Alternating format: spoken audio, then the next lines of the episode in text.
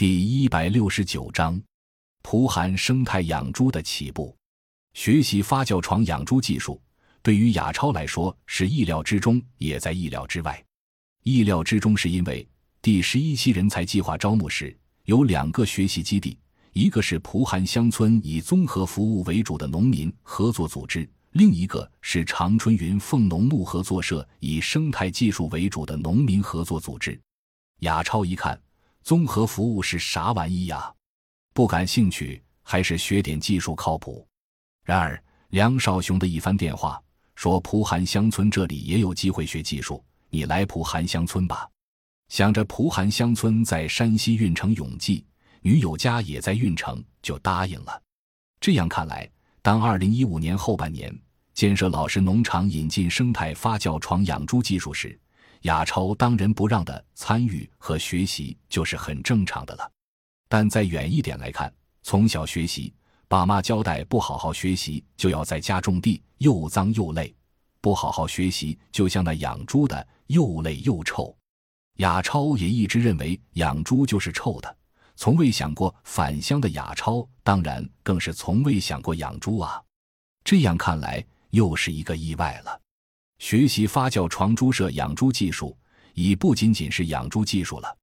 猪舍建设、发酵床制作、养猪技术全部是要学的。对于我们这些年轻人来说，不管上过多少学、读过多少书，也不管是不是在村子里长大的，这些对于我们来说基本上都是零基础。亚超却表现得很自信，更有干劲。东北长春云凤农牧合作社的技术员李叔过来了。雅超就跟着采集微生物做菌，各种水果药材做酵素、做汉方，还有鲜鱼氨基酸、钙液等。雅超跑前跑后，从材料的准备到过程的参与到最后成品的鉴定，一条龙。猪舍建设除了看得懂图纸、懂得方位，还得懂打地基、砌墙、电焊、木顶制作。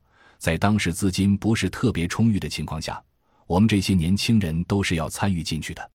雅超也在那个时候突然间变成电焊工、木工、砌墙等样样都能来几手。那段日子在我看来，最主要的特点就是忙和累，起早贪黑，高温繁忙。如果不是偶尔下个雨，根本没有喘口气的机会。我曾一度认为我坚持不了太久，但就是看着少雄哥与雅超拼命的样子和大伙彼此的鼓励，不知不觉的把发酵床猪舍建好了。当人才计划结束时，雅超的发酵床猪舍学习并没有结束，似乎又是一个开始。猪舍建好了，菌做好了，发酵床也做好了，该上猪了。但怎么养猪好像还不会。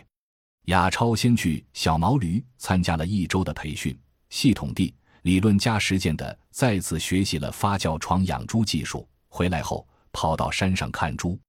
我们在村里有家邻居把猪养在山上。猪满山地跑，健硕无比。我们也想着一定要养底子就健康的猪啊！看猪、定猪、拉猪，六头小黑猪，六个小宝贝入住发酵床了。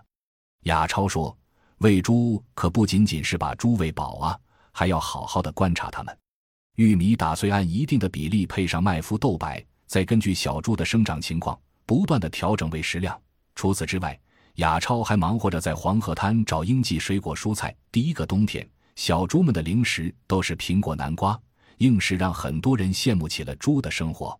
到二零一七年，陆陆续续又进了好几批猪，而第一批猪出栏时，我们的猪体态浑圆，毛发黑亮，雅超一脸的得意呀。到了如今，喂起猪来，雅超基本已经应付自如了。在二零一七年的发酵床技术推广工作中。他又担起了大梁。当很多人来蒲韩乡村参观时，到老实农场看起了发酵床养猪，雅超能轻松地把所有的原理与优缺点讲清楚。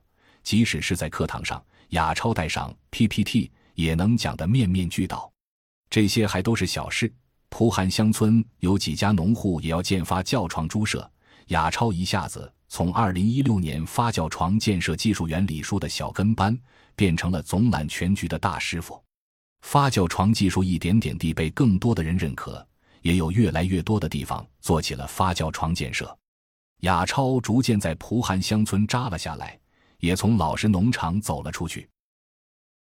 感谢您的收听，本集已经播讲完毕。喜欢请订阅专辑，关注主播主页，更多精彩内容等着你。